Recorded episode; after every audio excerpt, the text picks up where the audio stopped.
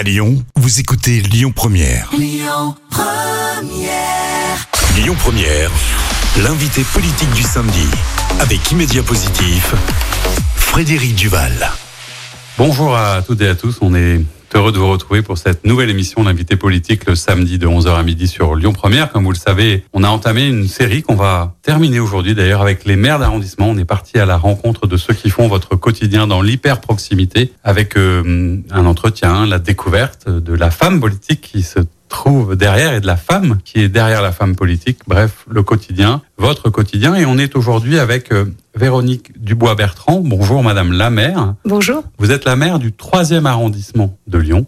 Et par ailleurs aussi conseillère métropolitaine. Bienvenue. Merci de, de nous rejoindre. On est content de, de partir à la découverte hein, de, de, de ces arrondissements. On parlera tout à l'heure un peu en mode carte postale du troisième. On parlera peut-être un peu aussi euh, des échéances. On parlera euh, de ce qui se passe concrètement euh, dans votre mandat et, et des projets en cours. Mais vous le savez, on commence toujours par euh, une question d'actualité. Alors c'est vrai qu'on était un peu embêté et en même temps, ça fait partie malheureusement de la réalité. La- L'actualité est pas très joyeuse cette semaine et ces derniers jours avec beaucoup, euh, j'allais dire, de faits divers dont on ne connaît pas tous les tenants et aboutissants.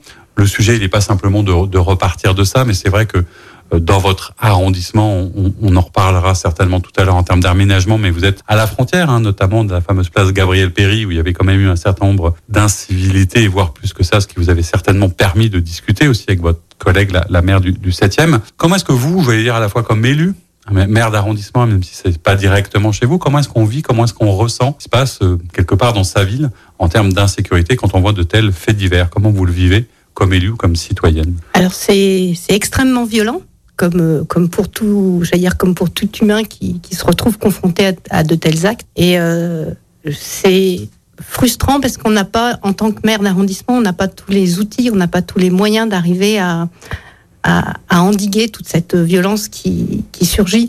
Alors c'est une violence qui euh, qui fait les, gros titres actuellement, mais qui a, qui a toujours été présente euh, aussi bien. Je pense à, au 9e, euh, à la Duchère euh, sur les tirs, ou bien même euh, ce qui s'est passé à Gerland dans le 7e. Ce sont des choses qui, qui ont toujours existé et qui malheureusement euh, sont compliquées et difficiles à, à, à endiguer.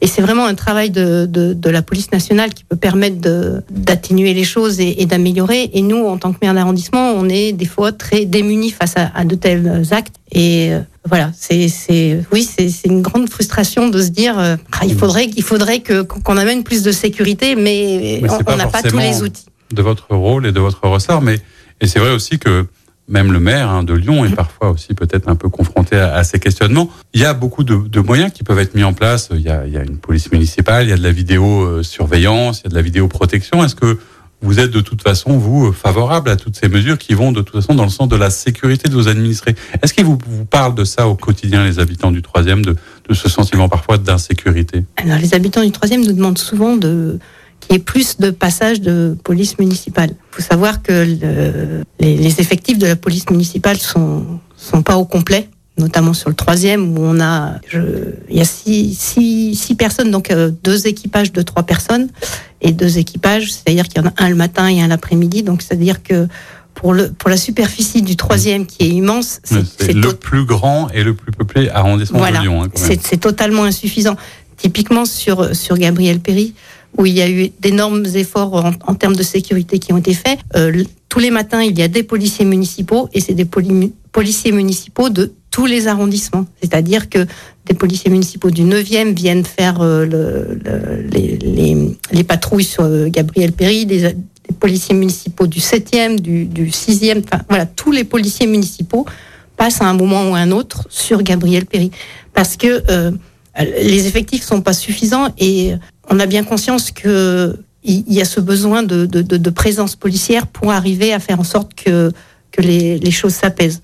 Sur ce qui est la vidéo, alors vidéo verbalisation, vidéosurveillance, euh, moi je suis je, je reconnais que la vidéo-verbalisation est importante pour, les, pour le mésusage de tout ce qui est euh, euh, la, la route, quoi, tous tous les mésusages routiers, euh, le, le mauvais stationnement, les, Les euh, excès de vitesse, les excès feux de rouges, vitesse, les feux rouges, tout ça. La, la vidéosurveillance, je suis plus réservée. Alors, elle est utile après quand il y a des enquêtes pour arriver à repérer. Mais c'est vrai que il y a, je, je souhaiterais pas que, que nos, nos, notre ville soit complètement euh, couverte de, de, caméras et surveillée à 24 heures sur 24. C'est un sujet en tout cas sensible, sensible et compliqué pour un, un maire d'arrondissement. Autre euh, sujet d'actualité qui, je ne sais pas si vous avez vu ce reportage avant-hier, je crois sur Envoyé spécial qui mettait quand même la lumière sur la ville de Lyon et, plus exactement au niveau du Grand Lyon et, de Pierre Bénite avec, euh, on le sait, il y a la vallée de la chimie, hein, près des portes de Lyon et à Pierre Bénite une, inquiétude un peu grandissante de la population après la découverte ou la révélation de des taux de ce qu'on appelle les polluants éternels hein, les, les perfluorés, qui ont des tas de conséquences effectivement et qui sont très présents pendant longtemps. Est-ce que vous, alors vous n'êtes pas une spécialiste de la question, etc., mais est-ce que vous, euh, en tant qu'élu écologiste quelque part hein, sur ces questions. Euh, on, on, a on a célébré malheureusement et, et le, ce qu'on appelle le jour du dépassement. Hein, il, y a, il, y a, une dizaine de jours. Est-ce que ces sujets comme ça euh, de pollution, des sols, de, de l'eau, sont vraiment des choses qui vous préoccupent là encore euh, en tant qu'écologiste? En fait, ça, ça met en, en lumière encore la, la, fragilité de notre écosystème, la fragilité de, la, de nos ressources et le, le, la nécessité de d'être encore plus attentif et de, de, de, les protéger encore plus. Et c'est vrai que cette pollution des sols euh, et cette pollution de l'eau euh, ne, ne, peut que nous inquiéter parce que ça, ça peut entraîner tellement de choses derrière qu'on qu ne maîtrise pas, qu'on ne, qu ne peut. Enfin, je, je, je, ne pense pas que même quelqu'un qui n'est pas écologiste ne puisse pas être euh, être inquiet de cette de cette pollution. Mais quelque part, ça va dans. Enfin, ça, ça va dans notre à sens. Toutes choses malheureusement, ouais. mais ça va dans le sens plutôt de dire qu'effectivement c'est un vrai sujet de société ouais. et que on est tous concernés parce que parfois on l'oublie. Voilà. Effectivement, ça ne se voit pas, mais on, on mais, oublie tout ça. Mais la, nous, écologistes, on, on, on bataille et on, travaille pour, pour cette protection du vivant et, et de notre terre et de, de, des sols. Mais je pense que tout un chacun euh, est concerné et doit se sentir, euh, doit se sentir concerné et impliqué dans, dans cette bataille. Alors, l'objet un peu aussi de, de cet entretien est et de ce qu'on a voulu faire dans cette série avec les maires d'arrondissement, c'est un peu de partir à la découverte hein, des élus d'hyper proximité. Parce que même si vous êtes bientôt élu depuis presque deux ans, hein, oui. c'est votre premier mandat. Oui. Et, euh, et j'allais dire, vous êtes arrivé un peu là, alors non pas par hasard, parce que vous êtes une habitante du troisième, mais j'allais dire, comment est-ce que tout d'un coup, on devient un maire d'arrondissement? Comment est né votre engagement euh, Depuis quand vous êtes engagé dans l'écologie? Je crois qu'au départ, vous étiez, comme beaucoup de vos collègues d'ailleurs, beaucoup dans, dans l'engagement associatif. Voilà, moi j'ai commencé... Euh euh, dans tout ce qui était associatif euh, autour de, de, mes enfants, parce que j'ai trois enfants et euh, j'ai été très présente dans les associations de parents d'élèves, euh, dans les associations de quartier. Euh, donc j'ai milité donc plus dans l'associatif. Je me suis engagée au, dans Europe Écologie Les Verts en, en 2007.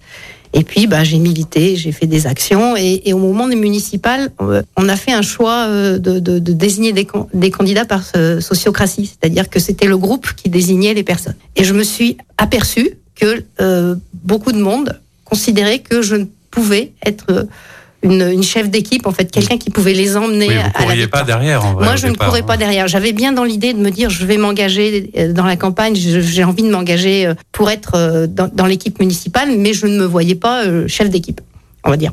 Et voilà. Et donc, du coup, c'est vrai que j'ai été assez surprise de, de, voir que les gens me considéraient comme quelqu'un qui pouvait euh, les emmener. Peut-être par euh, votre tempérament ou parce que vous avez vu agir, etc. Parce que vous êtes quelqu'un de plutôt discret. Oui. Moi, je.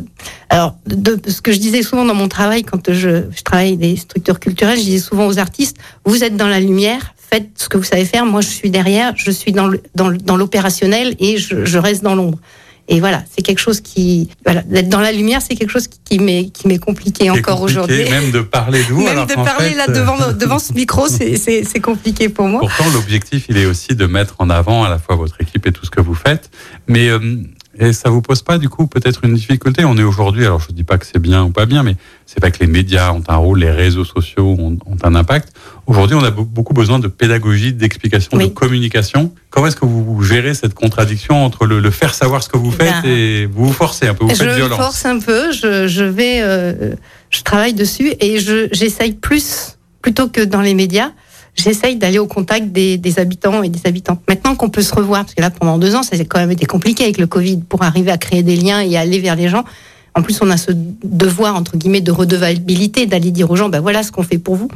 Maintenant qu'on peut sortir, je vais beaucoup, le plus possible, à la rencontre des gens. Sur le terrain Sur le terrain. Le concret, le quotidien. Voilà. Et, euh, mais comment ça se passe alors? Vous en êtes plutôt contente deux ans après, euh, comme ça, d'être maire d'arrondissement, c'est une sacrée responsabilité. Oui, il y, a de- il y a des moments où c'est difficile, mais c'est quand même une, une belle aventure et c'est une belle aventure d'équipe et c'est vraiment euh, euh, un, un travail collectif et qui est, qui est, qui est quand même fabuleux. Bon, c'est ce dont on va parler d'ailleurs dans la deuxième partie de l'émission. On va partir à, à la découverte de votre arrondissement en mode un peu carte postale et, et de tous vos projets. Donc je vous dis à tout de suite pour la suite. On se retrouve pour la deuxième partie de notre émission L'invité politique le samedi de 11h à midi sur Lyon Première avec euh, la maire du troisième arrondissement Véronique Dubois-Bertrand. Je dis la maire et ça vous fait sourire parce qu'on en parlait ensemble et c'est une question que je pose à chacune du coup de vos collègues. Euh, pourquoi est-ce que vous préférez qu'on vous appelle madame la maire plutôt qu'on aime le maire? En fait, je suis une femme. Hein Voilà, donc a priori euh, donc plutôt féminin.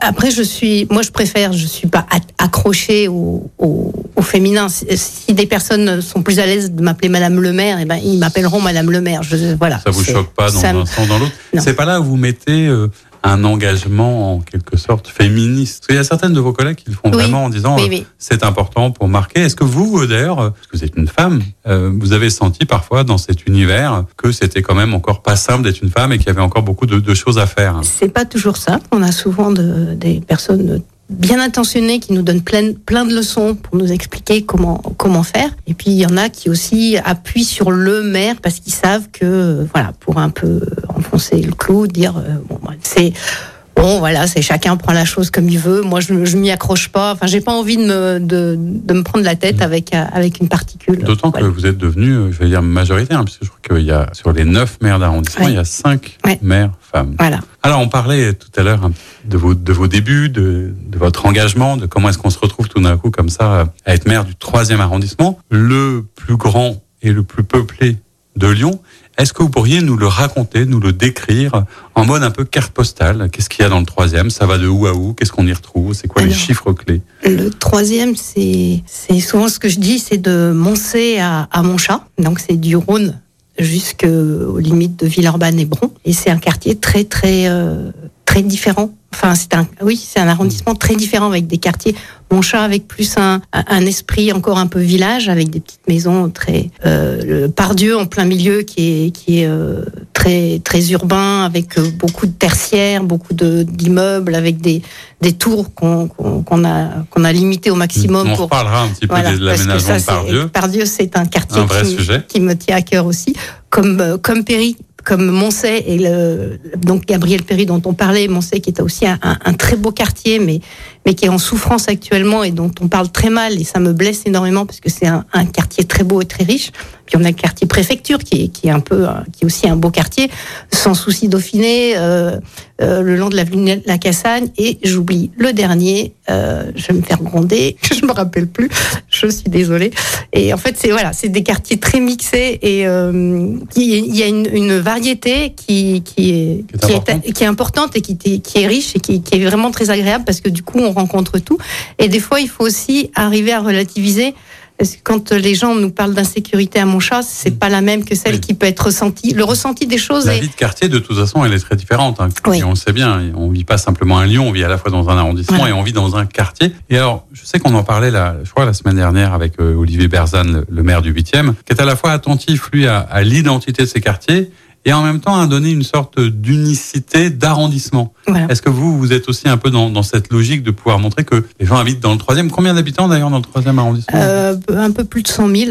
Quand même. Je crois que c'est 110 Voilà. dernier. Donc euh, cet équilibre entre le troisième et la vie de quartier? Alors souvent, quand on parle du troisième, il y a euh, à l'est des voies et de l'autre côté, parce qu'il y a la, la gare, la Pardieu, et puis les voies de chemin de fer qui, qui coupent vraiment le, le quartier. Donc on essaye de, de, de faire qu'il y ait un, un peu une unité dans le dans l'arrondissement, mais il est quand même un peu un peu fragmenté. Et au- autant au-delà des voies, les, les quartiers arrivent assez bien à, à travailler ensemble, à faire des choses euh, autour des écoles, avec les conseils de quartier et autres. Au- Autant du côté, euh, j'allais dire plus Rhône, il y a vraiment cette, euh, cette différence entre, entre ben, le quartier Moncey et préfecture, où c'est vraiment, il y a un, un- vraiment un très gros écart et on, on travaille beaucoup dessus pour que, Pour recréer du lien, Pour recréer du des- lien, du voilà. sens, etc. Mhm. Alors quand vous êtes arrivé euh, à la tête de la mairie d'arrondissement, ce qui n'était pas forcément prévu au départ, vous nous racontiez que vous aviez été presque un peu choisi à l'issue de votre plein gré quelque part.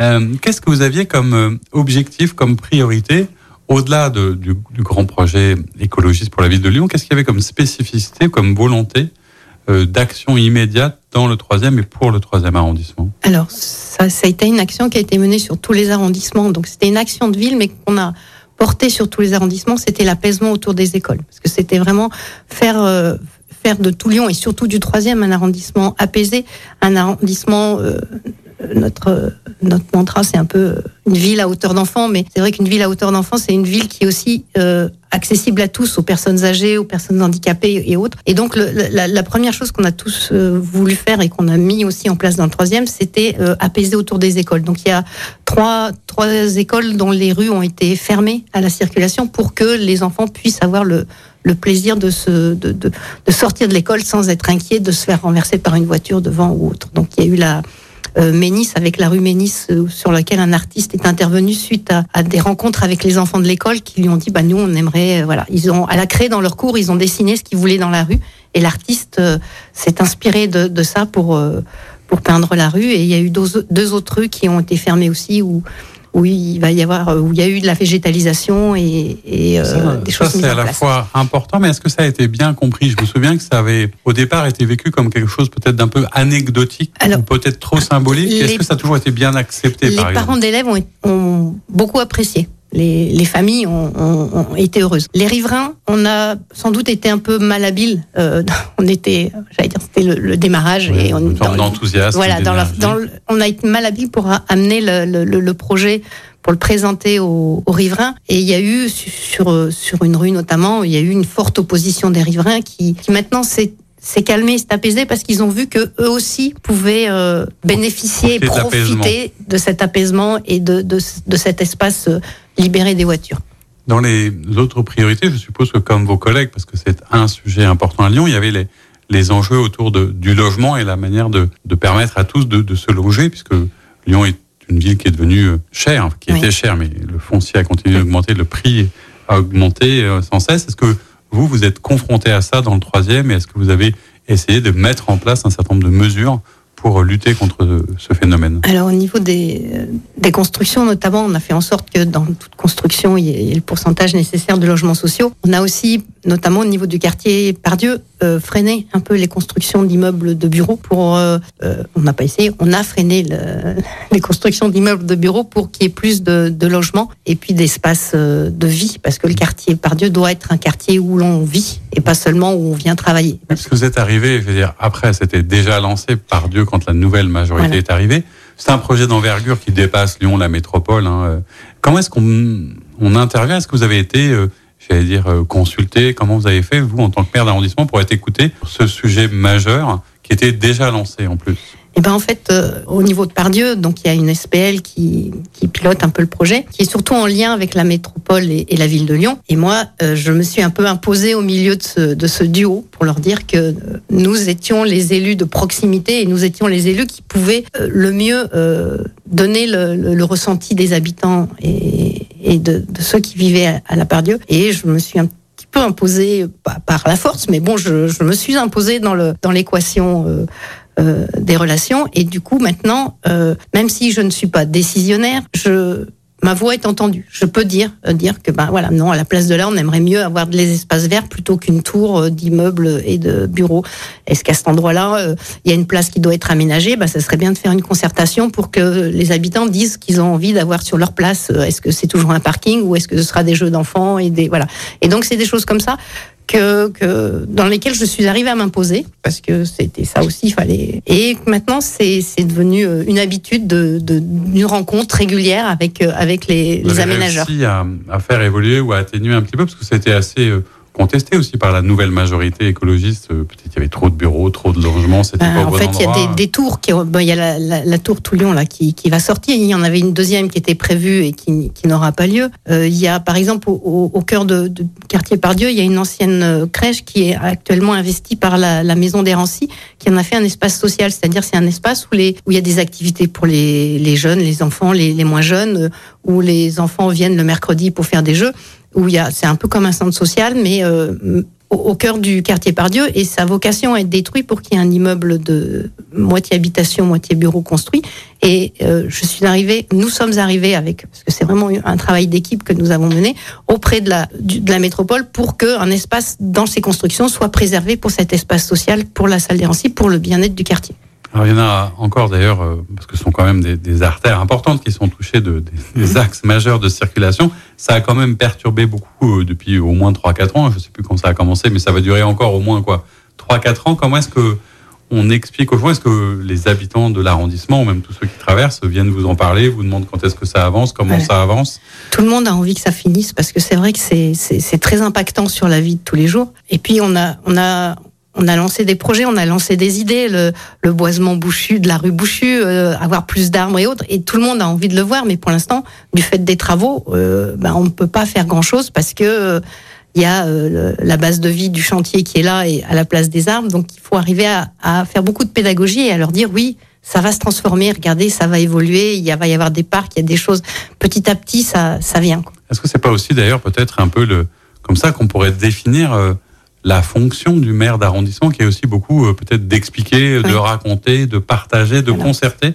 C'est aussi ça votre quotidien beaucoup? Euh, C'est bah, depuis qu'on peut sortir et que retourner à la rencontre des gens, c'est euh, c'est ça. C'est c'est enfin, que moi j'essaye de faire, c'est d'aller le plus possible à la rencontre des gens, aller les écouter et leur dire bah voilà nous on va faire ça. Euh, il y a beaucoup beaucoup de concertations qui se sont mis en place. Il y a sur beaucoup de projets on on va à la rencontre des gens, leur présenter les projets, entendre ce qu'ils disent, et puis bon, des fois ils, expliquent que bah eux ça leur va pas parce qu'ils pourront plus garer leur voiture là, mais voilà, arriver à leur faire comprendre que c'est aussi un, un, bien commun de pouvoir partager l'espace public et autres. Parce que c'est c'est pas évident la, la concertation, hein, selon la manière dont elle est menée. Euh, selon les intentions qu'on met aussi, etc. Parce que parfois ça suscite euh, soit de la frustration si on n'a pas entendu. Plus on entend les gens et puis ils sont pas écoutés, mm. plus c'est compliqué. Comment est-ce qu'on se sort de cette espèce de cercle un peu vicieux? Alors ce qui est, ce qui est des fois compliqué, c'est qu'on concerte, donc euh, on donne envie aux gens.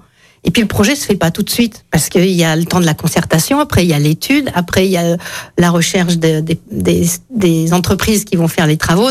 Donc en fait, à l'issue de la concertation, il y a peut-être encore un ou deux ans avant que le projet se réalise. Donc du coup, les concertations engendrent de l'espoir, puis aussi de la frustration parce que ça se fait pas tout de suite. Et puis on comprend pas toujours un des sujets peut-être qui est compliqué. Vous l'aviez évoqué rapidement, mais à la frontière du 7e arrondissement, il y a cette fameuse place Péry, les aménagements de, ce fameux immeuble rond.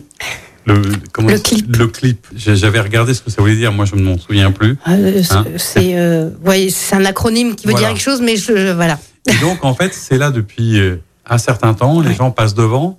Euh, pourquoi ce n'est pas encore euh, aménagé, détruit, reconstruit? Qu'est-ce qui se passe pour que ça n'avance pas? Alors, ce, projet, cet immeuble est un. Alors, je vais vous dire mon, mon, mon ressenti personnel et ce pourquoi je, je milite. Euh, cet immeuble est une barrière pour le dans ce quartier, il a été construit, je crois, dans les. Euh, il me semble qu'il a 30 ans, donc il doit être dans les années 90. Donc, euh, il a été construit avec un esprit de tout le quartier qui était derrière devait être détruit. Ça doit être tout un quartier neuf, et il y a que lui qui a été construit. Et en fait, il, il forme une barrière et euh, qui, qui obstrue complètement et qui, qui, provoque plein de mésusages parce que derrière il y a plein de recoins, il y a plein de bon, qui contribuent à l'insécurité de cette place euh, péri. Et puis il est en très mauvais état. Enfin, bon. Et moi j'appelle de mes voeux à ce qu'il soit détruit, mais c'est un coût financier, c'est un coût écologique, c'est c'est pas quelque chose qui il y a, y a des, des personnes qui habitent dedans, donc il faut avoir une certaine maîtrise foncière. Donc c'est c'est c'est pas aussi simple que ça dans un, un, claquement de doigts de dire euh, hop on détruit le clip et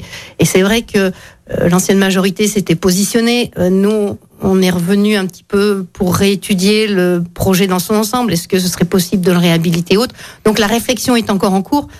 Mais vous, ça fait partie des, priorités auxquelles vous tenez Moi, moi parce que ce quartier Péry, c'est un quartier auquel je, je, je tiens beaucoup, euh, qui me touche euh, beaucoup, parce qu'en fait, c'est un quartier très riche, qui est... Euh, qui a un, aspect multiculturel, cosmopolite. Il y a des, tellement de, de, choses différentes, de vie. Il y, a, il y, a, une vie associative très forte. Il y a des solidarités qui se créent dans ce quartier énorme. Et c'est un quartier qui est en souffrance parce que justement, il y a, il y a plein de mésusages dans tous les sens.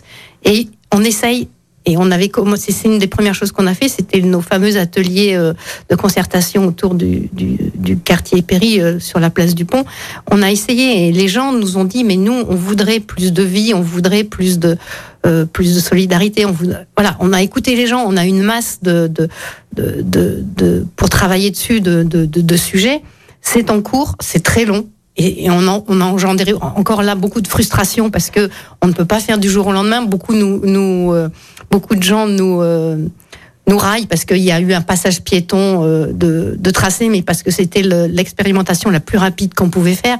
Derrière, il y, a, il y a plein de choses qui se mettent en place, mais c'est vrai, encore une fois, c'est un temps long. Le temps, le temps d'élu n'est pas toujours le, le temps du C'est très frustrant parce qu'en fait, euh, tout le monde aimerait que ce soit fait très vite et en fait, euh, il y a ça un temps. Pas possible. Il y a ça un fait temps aussi très partie long. de la pédagogie. Voilà. Et c'est bien pour ça qu'on essaye de, de s'attacher à ces sujets. Ouais.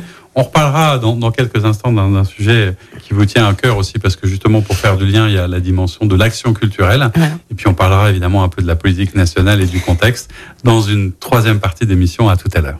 On se retrouve pour la troisième partie de notre émission, l'invité politique, le samedi de 11h à midi sur Lyon Première. Toujours avec euh, Véronique Dubois-Bertrand, la maire du troisième arrondissement. On parlait juste avant, euh, j'allais dire, du lien, de la relation entre les quartiers, euh, et puis des aspirations quelque part des habitants. Et je crois que dans les projets qui sont importants pour vous, il y a aussi la dimension, j'allais dire, de l'action culturelle.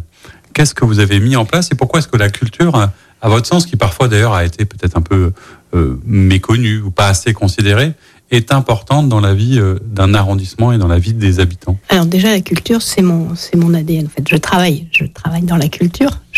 Je suis administratrice de, de structures culturelles dans un groupement d'employeurs. Enfin, je travaille toujours. Enfin, j'ai gardé une activité professionnelle parce que ça me semble important. Oui, de... J'allais dire, parce que certains de vos collègues n'ont pas toujours le Voilà. temps, mais vous, vous avez tenu Moi, à j'ai garder tenu. peu... C'est pas toujours facile, mais j'ai tenu à garder une activité professionnelle, donc une journée par semaine. Je suis dans, je travaille dans le groupement d'employeurs que, que nous avons euh, créé avec euh, avec un avec mon collègue, et donc euh, j'ai, j'allais dire, je travaille plus autant que je travaillais avant, mais j'ai gardé une activité parce que c'est quelque chose qui me semble important de garder un peu un, un pied dans le, le, dans le quotidien réel. la réalité. Et donc la culture, c'est un sujet qui vous tient à cœur depuis La toujours. culture est un sujet qui me tient à cœur depuis toujours et j'ai une adjointe à la culture qui est, qui est aussi très, très dans l'action et qui a envie de faire énormément de choses. Donc déjà, il y a, euh, il y a ce projet de nouvelle MJC. Le, conseil d'administration a été, a été voté euh, dernièrement et À, euh, à quel endroit dans votre alors, il va être, euh, elle va, ça va être dans le château sans souci. Donc, c'est un, un château qui, jusqu'à présent, était une maison des associations. Et on a cette chance qu'il soit assez grand et assez bien euh, euh, structuré pour accueillir une, la MJC très rapidement sans trop de travaux. Parce que bah, sur le nerf de la guerre, c'est l'argent. Donc, euh, s'il avait fallu construire, déjà, on n'avait pas le foncier, on n'avait pas le terrain. Et ensuite, on n'avait pas les sous, tandis que là, on peut très rapidement, donc en septembre 2023, euh, a priori, il va y avoir euh, ce qu'on appelle la préfiguration. Il va y avoir des premiers, des, des- des premiers ateliers, des premières choses qui vont s'ouvrir pour, pour cette, euh, cette EMJC. Il y en avait déjà une dans, dans Il y en a deux. Il y en a une à Montchat et il y en a une, euh, la salle d'Hérancy, qui est plus euh, vers euh, euh, pré- la préfecture, donc plus vers euh, Moncey et Voltaire. Et donc au milieu, euh, au milieu de, de l'arrondissement, il y avait ce, ce vide de, de, de MJC. Donc on a, on a un Philomène Récamier, donc mon adjointe à la culture, a piloté ça de main de maître. Et donc euh, la, la MJC est Ah. en train de voir le en jour. train de voir le jour. Il y a aussi, euh, je crois, euh, plein de choses et de projets autour de, de la friche Lamartine où il y a des résidences d'artistes. Voilà. ça? Alors en fait, la friche Lamartine, c'est euh, c'est une émanation de pendant longtemps il y a eu euh, là où maintenant il y a la SEPR et le et le et le campus pro il y avait la, la friche donc c'était des artistes qui avaient investi une, ancienne friche qui ensuite ont été relogés dans des bâtiments rue Lamartine. Et il y a toute une un, un travail qui s'était créé donc euh, sur ce collectif où il y avait des artistes de rue, des musiciens, des plasticiens, des euh, du théâtre, du cirque. Le bâtiment a été détruit et donc ils ont été relogés toujours dans le troisième. Et nous, on veut, on souhaite vraiment pérenniser cet endroit parce que c'est un, un lieu de, de création, de, de bouillonnement culturel. Euh, ils, ils ont, on leur a demandé d'être plus ouverts sur le quartier pour qu'il puisse y avoir des, des choses faites avec les écoles, avec les, les personnes du, parce que la culture est vraiment quelque chose, c'est un lien un, un, lien entre les personnes qui font que, enfin, ça, ça, crée, ouais, c'est ça. La culture, ça crée du lien, ça crée du, du bien-être, de, de, des la choses, rencontre, de, de la, la rencontre, de, la curiosité, de la connaissance. Voilà. Partout où on met de la culture, généralement, on dit qu'on, je sais plus, c'est Victor Hugo qui dit ça à chaque fois qu'on ouvre une école, on ferme une prison, voilà, ce genre de choses. Et, et, on a aussi également mis en place, euh, ça c'était la ville qui a dit tiens, ça serait bien qu'on fasse des résidences d'artistes euh, dans les écoles ou dans les EHPAD ou autres. Et donc nous, le troisième, on s'est mis, ben ok, nous on fonce, on prend ça. Et donc euh, en, octobre, à la résidence euh, autonomie Danton, donc c'est une résidence de personnes âgées. Il y a un groupe de, jeunes euh, musiciens, de, chanteurs qui s'appellent les Mécanos, qui sont stéphanois. Je fais la pub parce que je suis fan. Ils ils ont fait un travail tellement beau et tellement fabuleux que je, je, je fais la promotion. C'est pour ça, hein, c'est fait pour ça. Voilà, ils ont euh, toutes les semaines depuis octobre euh, sont venus dans la résidence et ils ont fait un travail sur le sur la sur la mémoire, un travail de collecte avec les personnes âgées sur leurs chansons, sur leur histoire. Ils sont ensuite allés à la rencontre des enfants de l'école qui étaient à côté. Et pareil, ils ont fait un, un travail de et ensuite ils ont fait se rencontrer les deux les, les, jeunes les différentes, et générations. les différentes générations. Et ils ont créé un spectacle ensemble. Donc les artistes sont nourris de ce qu'ils ont collecté pour eux, pour leur spectacle propre. Et ils ont créé ce spectacle qui a été donné dans les, hôtels, dans les salons de l'hôtel de ville en avril. Et ça a été un moment tellement beau, aussi bien pour les enfants que pour les, que les personnes âgées. J'avais assisté à la première rencontre où ils étaient chacun à un bout de la salle. Et là, euh, sur scène, ils étaient euh, complètement tous ensemble à se tenir par la main, à se tenir le bras, à aider l'un à se lever et autres. Et c'était vraiment quelque chose de, de beau et tout le monde s'est enrichi de cette relation. Ce qui est, ce qui est dommage peut-être d'ailleurs, parce que quand on vous entend parler avec passion, on voit bien que sur le terrain, localement, c'est quelque chose d'important. C'est un pourtant un sujet, la, la culture, qui n'a pas été vraiment au cœur de la campagne présidentielle, c'est moins qu'on puisse dire. moins. Et euh, je voudrais profiter de, de, de ce moment de, de, réflexion aussi, parce que vous êtes une élue engagée, hein, vous êtes chez Europe Écologie Les Verts, je crois, depuis un, un certain nombre d'années, depuis 2007, je 2007. crois. Comment est-ce que vous avez vécu, hein, bon, la présidentielle est derrière nous, on est sur des législatives, mais comment est-ce que vous, vous avez vécu euh, peut-être le score de votre candidat et, et je suppose une forme de de déception ou d'incompréhension entre euh, cette espèce de conscience euh, écologique euh, partagée par le plus grand nombre qui ne se traduit pas dans le vote ou dans ce qu'on appelle un peu l'écologie politique. Qu'est-ce que ça vous a laissé comme sentiment? Grosse frustration, mais il faut reconnaître que en fait, on, on, a été, j'allais dire entre guillemets, victime. Non, peut-être qu'on n'a pas su convaincre assez et qu'on n'a pas su faire euh, campagne commune avec euh, Jean-Luc Mélenchon et ses équipes. Et ça, c'est toujours le, le, le, problème de dire que chacun a voulu partir avec ses convictions à lui. Et c'est vrai que c'est important que l'écologie politique vive et, et, et, soit portée au pouvoir. Mais là, je pense qu'on a vraiment raté quelque chose de pouvoir arriver à, à s'unir et à faire une alliance. Et c'est pour ça que je me dis que pour les législatives, cette, alliance qu'on a réussi à faire, elle, elle, ne peut que être gagnante. Parce que je vois, nous, moi, depuis deux ans dans mon équipe, alors je vais parler vraiment du troisième arrondissement, mais aussi dans l'équipe municipale globale, on est de tout, de tout bord. Il y a PC, il y a PS, il y a Lyon en commun, dont des LFI, mais pas que. Et il y a des écolos. Et en fait, depuis deux ans, on travaille ensemble dans le respect de, dans le respect de chacun, dans le respect des sensibilités.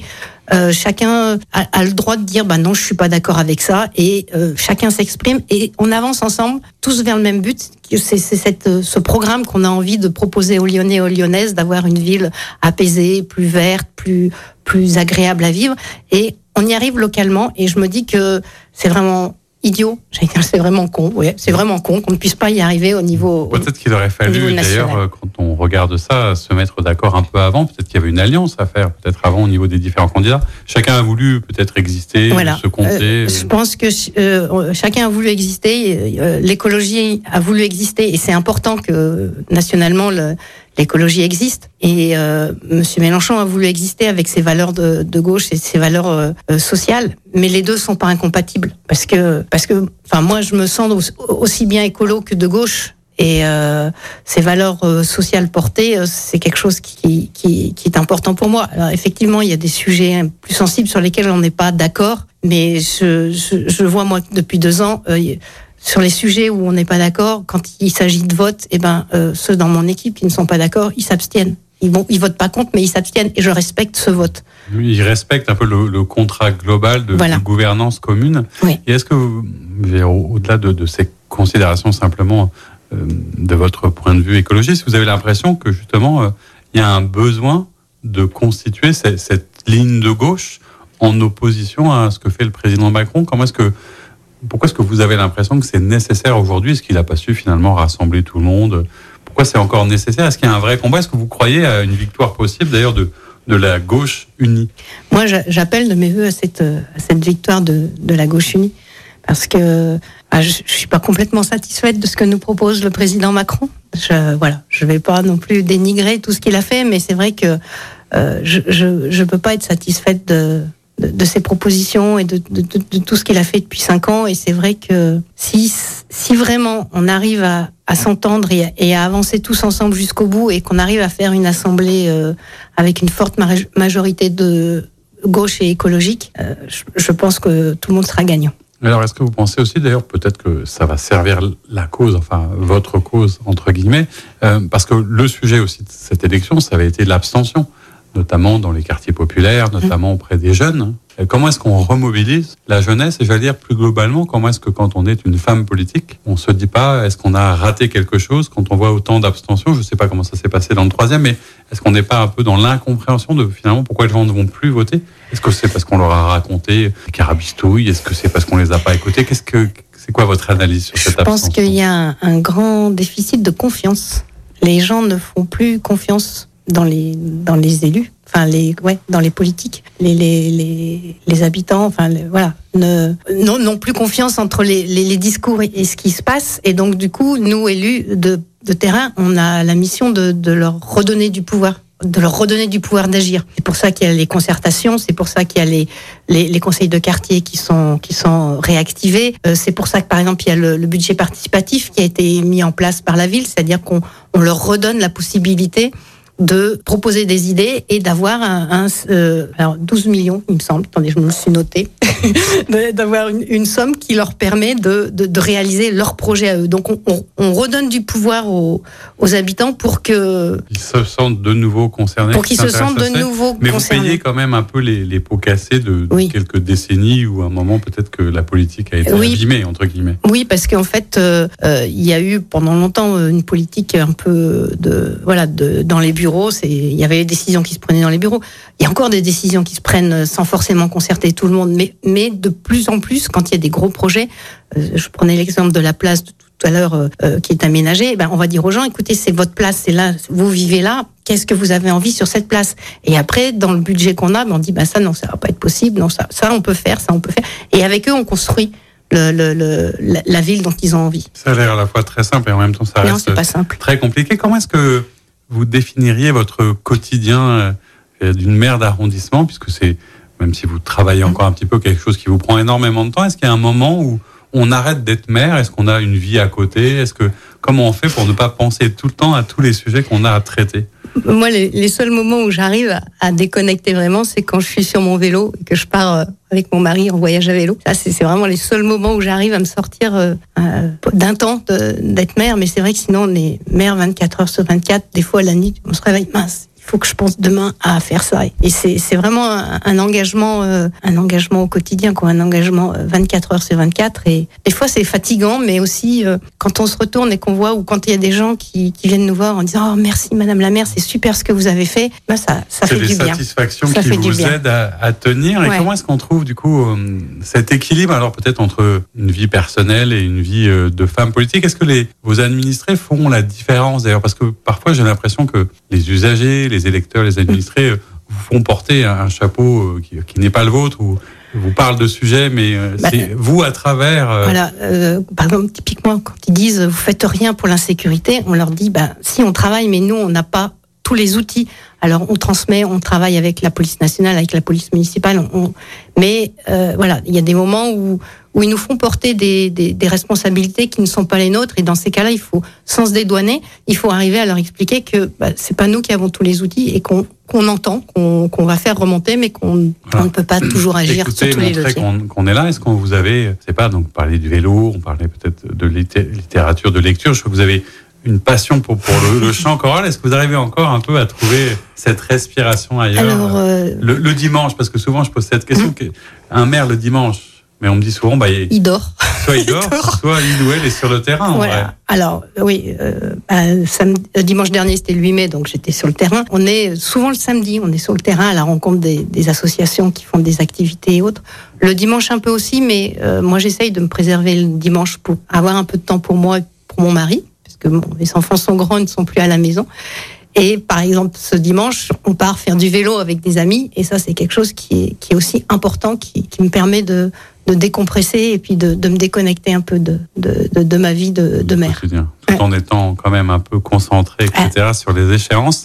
Alors, euh, vous le savez, souvent aussi, on, on se quitte pour le, le dernier moment d'émission avec un morceau de musique. C'est pour ça qu'on Mm. parlait un petit peu musique. Qu'est-ce que vous avez euh, choisi euh, comme titre de musique pour qu'on se quitte pour cette émission? Alors, j'ai choisi un titre de Enzo Enzo, écrit par Kent, qui s'appelle Juste quelqu'un de bien. C'est une chanson qui, voilà, qui, qui date un peu, mais qui m'a toujours énormément parlé et qui, qui pour moi est voilà, un Qu'est- peu. Qu'est-ce qu'elle vous raconte? C'est parce que vous avez envie qu'on pense aussi que vous êtes quelqu'un de bien? C'est parce que les gens En vous fait, c'est un peu, c'est un peu, c'est un peu ma, ma vie quoi. En fait, c'est, j'ai juste envie d'être quelqu'un de bien, quelqu'un qui, qui, qui fait pour les autres et qui est, qui est présente pour les autres. qui Voilà. fait des choses simplement sans chercher Voilà. La gloire, parce que je crois qu'on peut dire que vous ne cherchez pas Ah non, ni la gloire ni, ni- la lumière, Voilà. mais qu'on puisse penser que J'ai- juste envie d'être au travail là où il faut, quand il faut, et puis pour les pour les personnes qui m'ont qui m'ont qui m'ont mise à cette place-là. Eh ben, écoutez, on va se quitter en musique et on va écouter les paroles de cette chanson qui date effectivement un peu, mais moi ça me parle. Merci beaucoup d'avoir été euh, notre Merci. invité, de nous avoir fait découvrir le troisième arrondissement. Et puis quant à vous, je vous dis à très bientôt pour une nouvelle émission.